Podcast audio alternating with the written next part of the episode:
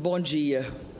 Excelentíssimo senhor presidente do Supremo Tribunal Federal, Ricardo Lewandowski. Excelentíssimo senhor presidente do Senado Federal, Renan Calheiros. Excelentíssimas senhoras senadoras e excelentíssimos senhores senadores. Cidadãs e cidadãos de meu amado Brasil.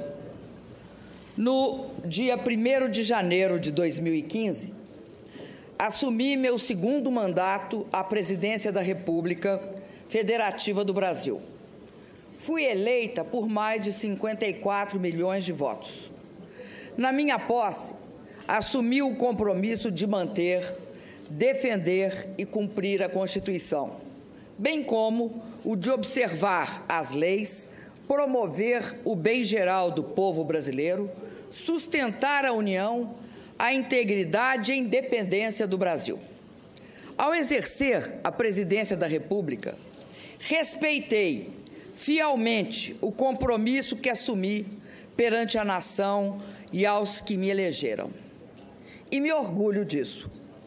Sempre acreditei na democracia e no Estado de Direito. E sempre vi na Constituição de 1988 uma das grandes conquistas do nosso povo. Jamais atentaria contra o que acredito ou praticaria atos contrários aos interesses daqueles que me elegeram.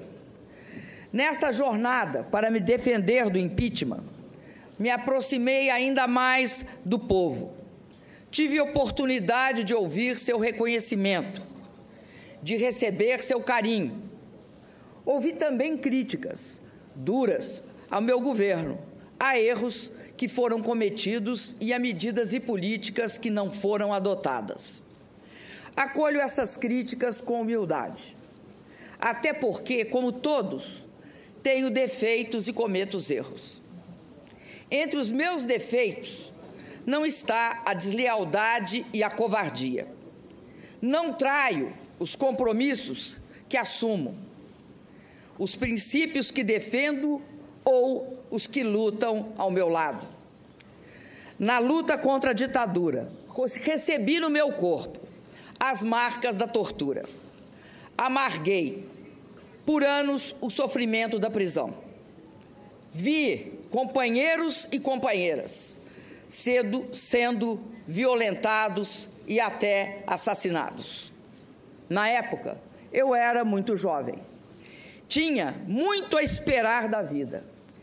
Tinha medo da morte, das sequelas da tortura no meu corpo e na minha alma. Mas não cedi. Resisti.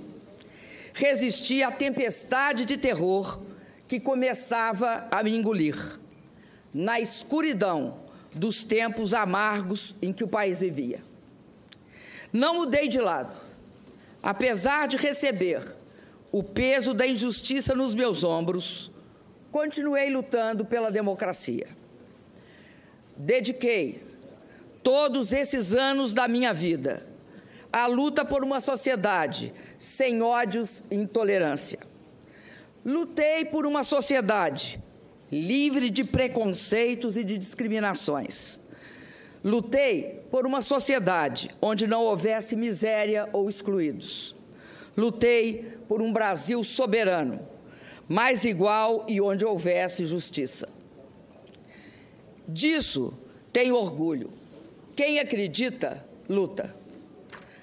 Aos quase 70 anos de idade, não seria agora, após ser mãe e avó, que abdicaria dos princípios que sempre me guiaram. Exercendo a presidência da República, tenho honrado o compromisso com o meu país, com a democracia, com o Estado de Direito. Tenho sido intransigente na defesa da honestidade na gestão da coisa pública. Por isso, diante das acusações que contra mim são dirigidas neste processo, não posso deixar de sentir na boca novamente o gosto, o gosto áspero e amargo da injustiça e do arbítrio. E por isso, como no passado, resisto. Não esperem de mim o obsequioso silêncio dos covardes. No passado, com as armas e hoje com a retórica jurídica, pretendem novamente atentar contra a democracia e o Estado de Direito. Se alguns rasgam o seu passado e negociam as benesses do presente, que respondam perante a sua consciência e perante a história pelos atos que praticam. A mim, cabe lamentar pelo que foram e pelo que se tornaram. E resistir, resistir sempre. Resistir para acordar as consciências ainda adormecidas, para que juntos finquemos o pé no terreno que está do lado certo da história, mesmo que o chão trema e ameace de novo nos engolir. Não luto pelo meu mandato, por vaidade ou por apego ao poder, como é próprio dos que não têm caráter, princípios ou utopias a conquistar. Luto pela democracia, pela verdade e pela justiça. Luto pelo povo do meu país, pelo seu bem-estar. Muitos hoje me perguntam: de onde vem a minha energia para prosseguir? Vem do que acredito. Posso olhar para trás e ver tudo o que fizemos, olhar para frente e ver tudo o que ainda precisamos e podemos fazer. O mais importante é que posso olhar para mim mesma e ver a face de alguém que, mesmo marcada pelo tempo, tem forças para defender suas ideias e seus direitos. Sei que em breve, e mais uma vez na vida, serei julgada. E é por ter a minha consciência absolutamente tranquila em relação ao que eu fiz no exercício da presidência da República, que venho pessoalmente à presença dos que me julgarão. Venho para olhar diretamente nos olhos de Vossas Excelências e dizer com a serenidade dos que nada têm a esconder que não cometi nenhum crime de responsabilidade. Não cometi os crimes dos quais sou acusada, injusta e arbitrariamente. Hoje, o Brasil, o mundo e a história nos observam e aguardam o, o desfecho desse processo de impeachment. No passado, da América Latina e do Brasil, sempre que interesses de setores da elite econômica e política foram feridos pelas urnas e não existiam razões jurídicas para uma destituição legítima, conspirações eram tramadas, resultando em golpes de Estado o presidente Getúlio Vargas, que nos legou a CLT e a defesa do patrimônio nacional, sofreu uma implacável perseguição, a hedionda trama orquestrada pela chamada República do Galeão, que o levou ao suicídio. O presidente Juscelino Kubitschek, que construiu essa cidade, foi vítima de constantes e fracassadas tentativas de golpe, como ocorreu no episódio de Aragarças. O presidente João Vicente João Goulart, defensor da democracia, dos direitos dos trabalhadores e das reformas de base, superou o golpe do parlamentarismo, mas foi deposto e instaurou-se a ditadura militar em 1964. Durante 20 anos, vivemos o silêncio imposto pelo arbítrio e a democracia foi varrida de nosso país. Milhões de brasileiros lutaram e reconquistaram o direito a eleições diretas. Hoje, mais uma vez, ao serem contrariados e feridos nas urnas os interesses de setores da elite econômica e política, nos vemos diante do risco de uma ruptura democrática. Os padrões políticos dominantes no mundo repelem a violência explícita. Agora, a, a, ruptura democrática se dá por meio da violência moral e de pretextos constitucionais, para que se empreste aparência de legitimidade ao governo que assume sem o amparo das urnas Invoca-se a Constituição para que o mundo das aparências encubra hipocritamente o mundo dos fatos. As provas produzidas deixam claro e inconteste que as acusações contra mim dirigidas são meros pretextos, embasados por uma frágil retórica jurídica. Nos últimos dias, novos fatos evidenciaram outro aspecto da trama que caracteriza esse processo de impeachment. O autor da representação, junto ao Tribunal de Contas da União, que motivou as acusações discutidas nesse processo, foi reconhecido como suspeito pelo presidente do Supremo Tribunal Federal. Soube-se ainda, pelo depoimento do auditor responsável pelo parecer técnico, que ele havia ajudado a elaborar a própria representação que auditou. Fica claro a parcialidade, a trama na construção das teses por eles defendidas. São pretextos, apenas pretextos para derrubar, por meio de um processo de impeachment, sem crime de responsabilidade, um governo legítimo, escolhido em eleição direta, com a participação de 110 milhões de brasileiros e brasileiras. O governo de uma mulher que ousou ganhar duas eleições presidenciais consecutivas. São pretextos para viabilizar um golpe na Constituição. Um golpe que, se consumado, resultará na eleição indireta de um governo usurpador a eleição indireta de um governo que já na sua interinidade não tem mulheres comandando seus ministérios, quando o povo nas urnas escolheu uma mulher para comandar o país. Um governo que dispensa os negros na sua composição ministerial e já revelou um profundo desprezo pelo programa escolhido e aprovado pelo povo em 2014.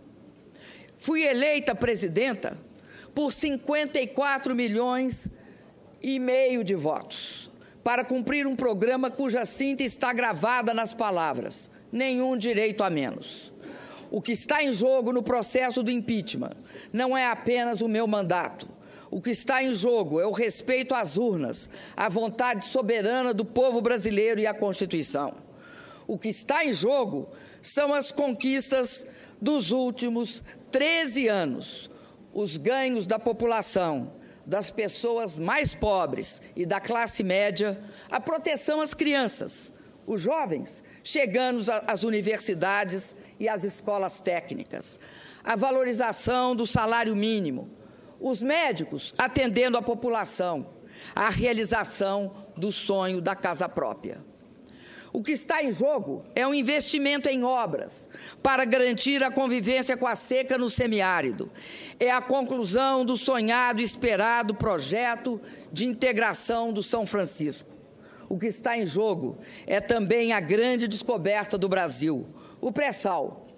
O que está em jogo é a inserção soberana de nosso país no cenário internacional, pautada pela ética e pela busca de interesses comuns o que está em jogo é a autoestima dos brasileiros e brasileiras, que resistiram aos ataques dos pessimistas de plantão, à capacidade do país de realizar com sucesso a Copa do Mundo e as Olimpíadas e as Paralimpíadas.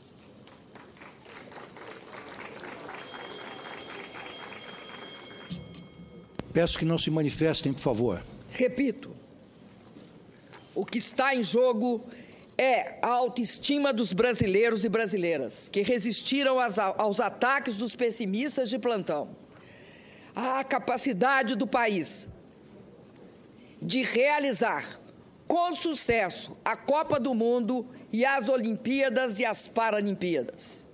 O que está em jogo é a conquista da estabilidade que busca o equilíbrio fiscal, que busca o controle da inflação e não abre mão de programas sociais para a nossa população. O que está em jogo é o futuro do país, a oportunidade e a esperança de avançar sempre mais. Senhoras e senhores senadores, no presidencialismo previsto na Constituição, na nossa Constituição, não basta a eventual perda de maioria parlamentar para afastar um presidente. Há que se configurar crime de responsabilidade. E está claro que não houve tal crime.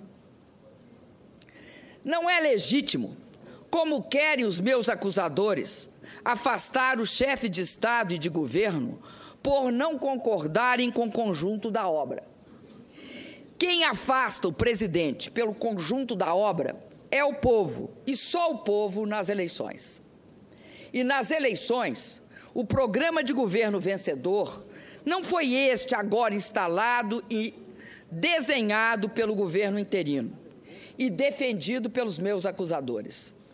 O que pretende o governo interino se transmudado em efetivo, é um verdadeiro ataque às conquistas dos últimos anos.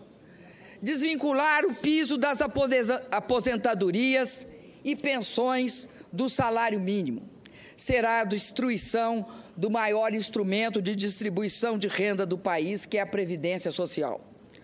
O resultado será mais pobreza, mais mortalidade infantil e a decadência dos pequenos municípios pelo país afora. A revisão dos direitos e garantias sociais previstos na CLT e a proibição do saque do fundo de garantia da demissão do trabalhador são ameaças que pairam sobre a população brasileira, caso prospere o impeachment sem crime de responsabilidade.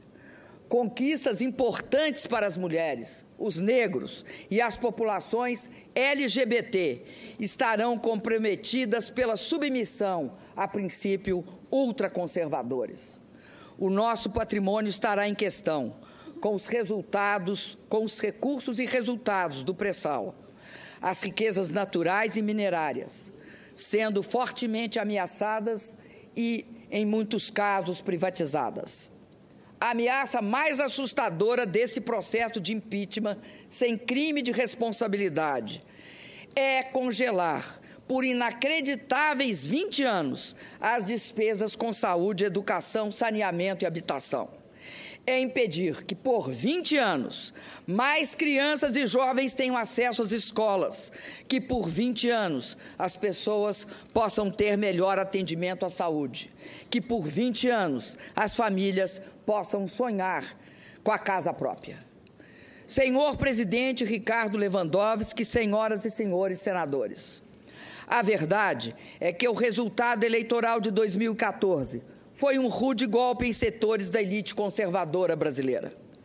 Desde a proclamação dos resultados eleitorais, os partidos que apoiavam o candidato derrotado nas eleições fizeram de tudo para impedir a minha posse e a estabilidade do meu governo. Disseram que as eleições haviam sido fraudadas, pediram auditoria nas urnas, impugnaram minhas contas eleitorais e, após a minha posse, buscaram de forma desmedida quaisquer fatos que pudessem justificar retoricamente um processo de impeachment.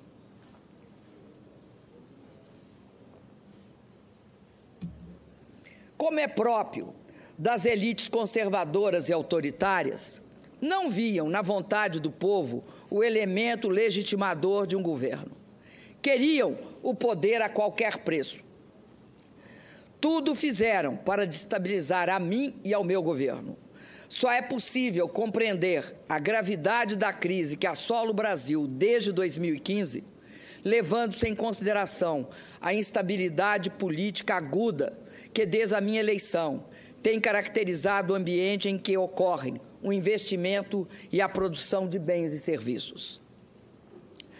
Não se procurou discutir e aprovar uma melhor proposta para o país. O que se pretendeu permanentemente foi a afirmação do quanto pior, melhor, na busca obsessiva de se desgastar o governo, pouco importando os resultados danosos desta desta questionável ação política para toda a população. A possibilidade de impeachment tornou-se assunto central da pauta política e jornalística, apenas dois meses após minha reeleição. Apesar da evidente improcedência dos, dos motivos para justificar esse movimento radical. Nesse ambiente de turbulências e incertezas, o risco político permanente, provocado pelo ativismo de parcela considerável da oposição, acabou sendo um elemento central para a retração do investimento e para o aprofundamento da crise econômica. Deve ser também ressaltado que a busca de reequilíbrio fiscal desde 2015 encontrou forte resistência na Câmara dos Deputados, à época presidida pelo deputado Eduardo Cunha os projetos enviados pelo governo foram rejeitados, parcial ou integralmente. Pautas bombas foram apresentadas e algumas aprovadas. As comissões permanentes da Câmara, em 2016, só funcionaram a partir do dia 5 de maio, ou seja, uma semana antes da aceitação do processo de impeachment pela comissão do Senado Federal. Os senhores e as senhoras senadores sabem que o funcionamento dessas comissões era e é absolutamente indispensável para aprovação de matérias que interferem no cenário fiscal e possam encaminhar a saída para a crise. Foi criado, assim, o desejado ambiente de, de instabilidade política, propício à abertura do processo de impeachment sem crime de responsabilidade. Sem essas ações, o Brasil certamente estaria em uma situação melhor política, econômica e fiscal do que está hoje. Muitos articularam e, e votaram contra propostas que durante toda a vida defenderam, sem pensar nas consequências que seus gestos trariam para o país e para o povo brasileiro queriam aproveitar a crise econômica, porque sabiam que assim que meu governo viesse a superá-la, sua aspiração de acesso ao poder haveria de ficar sepultada por mais um longo período. Mas, a bem da verdade, as forças oposicionistas somente conseguiram levar adiante o seu intento contra, quando outra poderosa força política a eles se agregou. A força política dos que queriam evitar a continuidade da sangria de setores da classe política, motivada pelas investigações sobre a corrupção e o desvio do dinheiro público. É notório que durante o meu governo e o do presidente Lula foram dadas todas as condições para que as investigações fossem realizadas. Propusemos importantes leis que dotaram os órgãos competentes de condições para investigar e punir os culpados. Assegurei a autonomia do Ministério Público. Não permiti qualquer interferência política na atuação da Polícia Federal. Contrariei interesses. Por isso, paguei e pago um elevado preço pessoal pela postura que tive arquitetaram a minha destituição, independentemente da existência de quaisquer fatos que pudessem justificá-la perante a nossa Constituição. Encontraram, na pessoa do ex-presidente da Câmara dos Deputados, Eduardo Cunha, o vértice da sua aliança golpista. Articularam e viabilizaram a perda da maioria parlamentar do governo Situações foram criadas com o apoio escancarado de setores da mídia para construir o clima político necessário para a desconstituição do resultado eleitoral de 2014.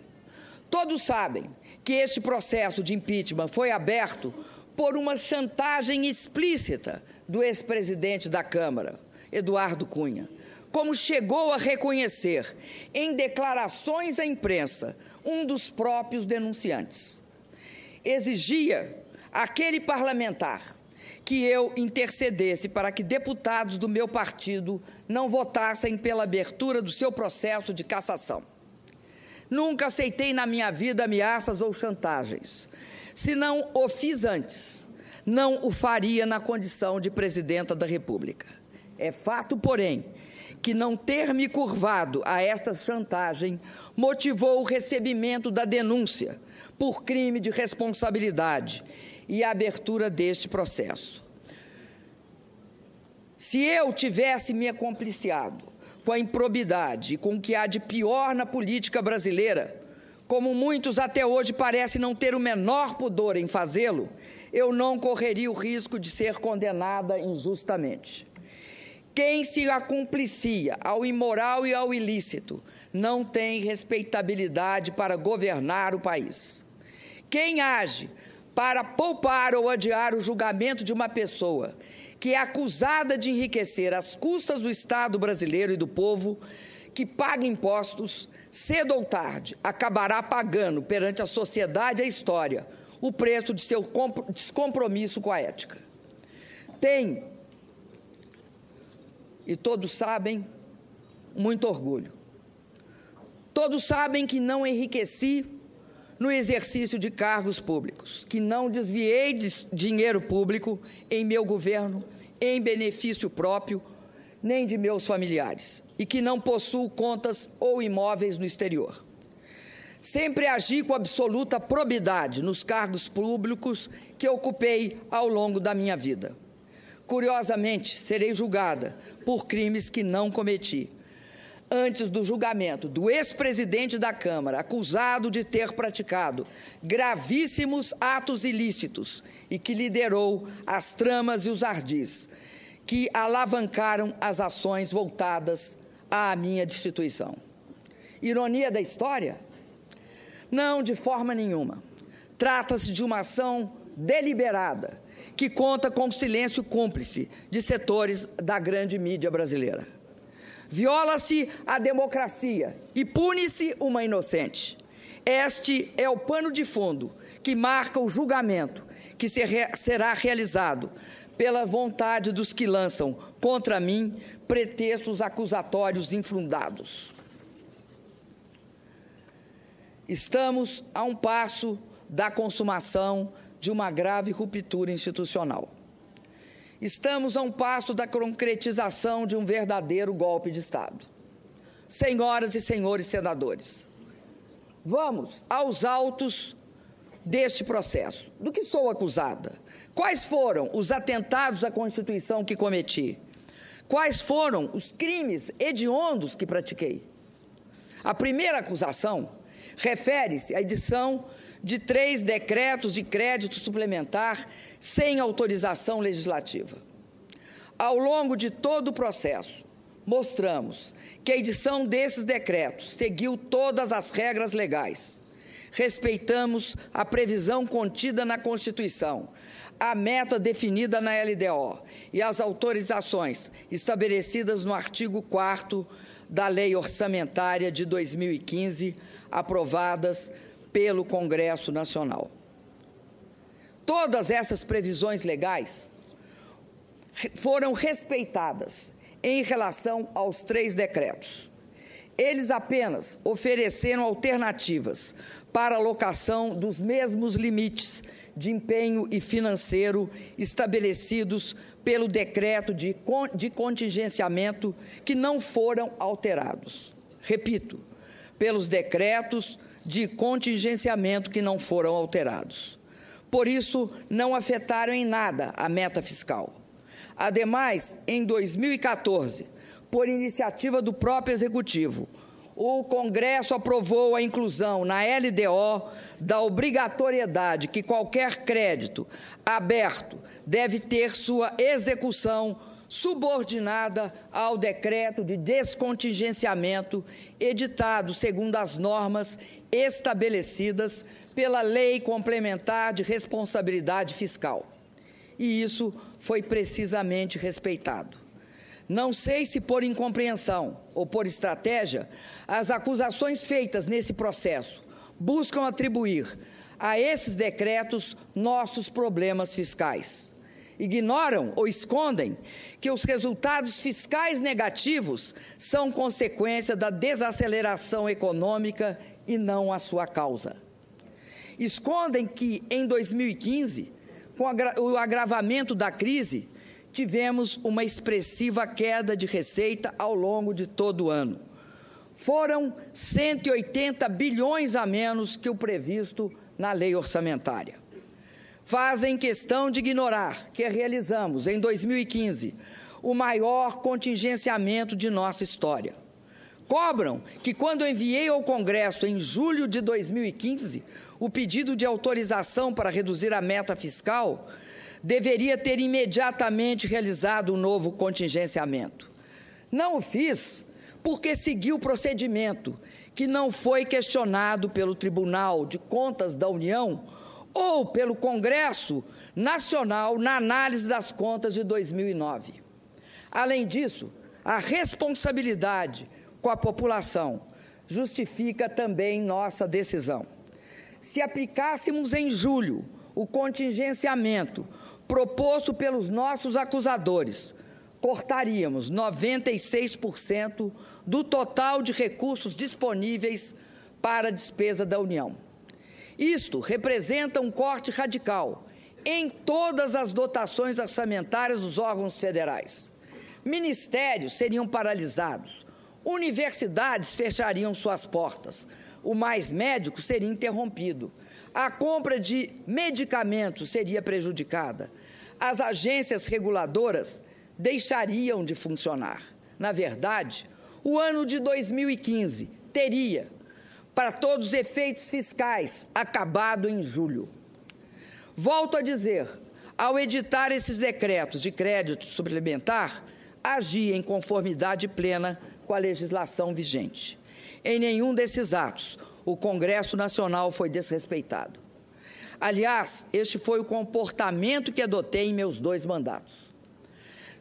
Somente depois que assinei esses decretos é que o Tribunal de Contas da União mudou a posição que sempre teve a respeito da matéria.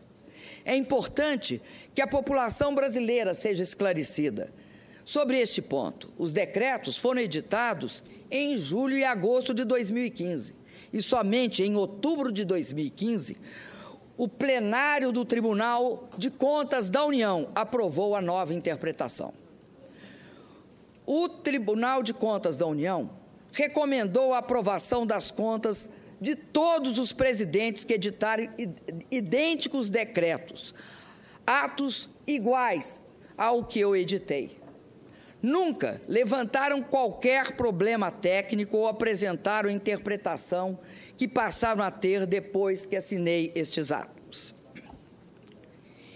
Querem me condenar por ter assinado decretos que atendiam às demandas da população, às demandas de diversos órgãos, inclusive do próprio Poder Judiciário, com base no mesmo procedimento adotado desde a entrada em vigor da Lei de Responsabilidade Fiscal em 2001? por ter assinado decretos que, somados, não implicaram, como provado nos autos, em nenhum centavo de gastos a mais para prejudicar a meta fiscal? A segunda denúncia dirigida contra mim neste processo também é injusta e frágil. Afirma-se que o alegado atraso nos pagamentos das subvenções econômicas devidas ao Banco do Brasil no âmbito da execução do Programa de Crédito Rural Plano Safra para agricultura comercial e para agricultura familiar equivale a uma operação de crédito, o que estaria vedado pela Lei de Responsabilidade Fiscal. Como minha defesa e várias testemunhas já relataram, a execução do Plano Safra é regida por uma lei de 1992, que atribui ao Ministério da Fazenda a competência de sua normatização, inclusive em relação à própria atuação do Banco do Brasil. A presidenta da República não pratica nenhum ato em relação à execução do Plano Safra. Parece óbvio, além de juridicamente justo, que eu não seja acusada por um ato inexistente. A controvérsia quanto à existência de operações de crédito surgiu novamente de uma interpretação do TCU cuja decisão definitiva foi emitida em dezembro de 2015. Novamente, é uma tentativa de dizer que cometi um crime antes da definição da tese de que haveria um crime. Uma tese que nunca havia surgido antes e que, como todas as senhoras e senhores senadores souberam em dias recentes, foi ordida especialmente para esta ocasião. Lembro ainda a decisão recente do Ministério Público Federal, que arquivou um inquérito exatamente sobre essa questão. Afirmou não caber falar em ofensa à lei de responsabilidade fiscal, porque eventuais atrasos de pagamento em contratos de prestação de serviço entre a União e instituições financeiras públicas não são operações de crédito. Insisto, senhoras senadoras e senhores senadores, não sou eu, nem tampouco minha defesa, que fazemos estas alegações. É o Ministério Público Federal que se recusou a dar sequência ao processo pela inexistência de crime. Sobre a mudança de interpretação do TCU, lembro que ainda antes da decisão final, agi de forma preventiva. Solicitei ao Congresso autorização para pagamento dos passivos e defini em decreto prazos de pagamento para as subvenções devidas. Em dezembro de 2015, após a decisão definitiva do TCU e com autorização do Congresso, saldamos todos os débitos existentes. Não é possível que não se veja aqui também o arbítrio desse processo e a injustiça também desta acusação. Esse processo de impeachment não está praticando a justiça eu não atentei em nada, em absolutamente nada, contra qualquer dos dispositivos da Constituição que, como presidenta, jurei cumprir. Não pratiquei ato ilícito. Está provado que não agi dolosamente em nada. Os atos praticados estavam inteiramente voltados ao interesse da sociedade. Nenhuma lesão trouxeram ao erário ou ao patrimônio público. Volto a afirmar, como fez a minha defesa durante todo o tempo, que este processo está marcado, do início ao fim, por um clamoroso desvio de poder. É isso que explica a absoluta fragilidade das acusações que contra mim são dirigidas. Tem-se afirmado que esse processo de impeachment seria legítimo, porque os ritos e os prazos ter, teriam sido respeitados. No entanto, para que seja feita justiça e a democracia se imponha, a forma só não basta. É necessário que o conteúdo de uma sentença também seja justo. E, no caso, jamais haverá justiça na minha condenação. Ouso dizer que, em vários momentos, esse processo se desviou clamorosamente daquilo que a Constituição e os juristas denominam o devido processo legal. Não há respeito ao devido processo legal quando a opinião condenatória de grande parte dos julgadores é divulgada e registrada pela grande imprensa antes do exercício final do direito de defesa. Não há respeito ao devido processo legal quando julgadores afirmam que a condenação não passa de uma questão de tempo, porque votarão contra mim de qualquer jeito. Nesse caso, o direito de defesa será exercido apenas formalmente mas não será apreciado substantivamente nos, nos seus argumentos e nas suas provas. A forma existirá apenas para dar aparência de legitimidade ao que é ilegítimo por essência. Senhoras e senhores senadores, nesses meses me perguntaram inúmeras vezes por que eu não renunciava para encurtar este capítulo tão difícil da minha vida. Jamais o faria, porque tenho compromisso inarredável com o Estado democrático de direito. Jamais o faria porque nunca renuncio à luta. Confesso a Vossas Excelências, no entanto, que a traição, as agressões verbais e a violência do preconceito me assombraram. E em alguns momentos muito me magoaram mas foram sempre superadas, em muito, pela solidariedade, pelo apoio e pela disposição de luta de milhões de brasileiras e brasileiros pelo país afora. por meio de manifestações de rua, reuniões, seminários, livros, shows, mobilizações na internet. Nosso povo esbanjou criatividade e disposição para a luta contra o golpe. As mulheres brasileiras têm sido, neste período, um esteio fundamental para minha resistência. Me cobriram de flores e me protegeram com sua solidariedade. Parceiras incansáveis de uma batalha em que a misoginia e o preconceito mostraram suas garras. As brasileiras expressaram neste combate pela democracia e pelos direitos sua força e resiliência. Bravas mulheres brasileiras que tenho a honra e o dever de representar como primeira mulher presidenta da República. Chego à última etapa desse processo, comprometida com a realização de uma demanda da maioria dos brasileiros: convocá-los a decidir nas urnas sobre o futuro de nosso país. Diálogo, participação e voto direto e livre são as melhores armas que temos para preservar a democracia. Confio que as senhoras senadoras e os senhores senadores farão justiça. Tenho a consciência tranquila. Não pratiquei nenhum crime de responsabilidade. As acusações dirigidas contra mim são injustas e descabidas. Caçar em definitivo meu mandato é como me submeter a uma pena de morte política. Esse é o segundo julgamento a que sou submetida em que a democracia tem assento junto comigo no banco dos réus. Na primeira vez, fui condenada por um tribunal de exceção. Da, daquela época, além das marcas dolorosas da tortura, ficou o registro em uma foto da minha presença diante dos meus algozes, no momento em que eu os olhava, de cabeça erguida, enquanto eles escondiam os rostos com medo de serem reconhecidos e julgados pela história. Hoje, quatro décadas depois, não há prisão ilegal, não há tortura. Meus, jogador, meus julgadores chegaram aqui pelo voto, mesmo voto popular que me conduziu à presidência. Tenho por todos, por isso, o maior respeito. Mas continuo de cabeça erguida, olhando nos olhos dos meus julgadores. Apesar das diferenças, das grandes diferenças. Sofro de novo com o sentimento de injustiça e o receio de que, mais uma vez, a democracia seja condenada junto comigo.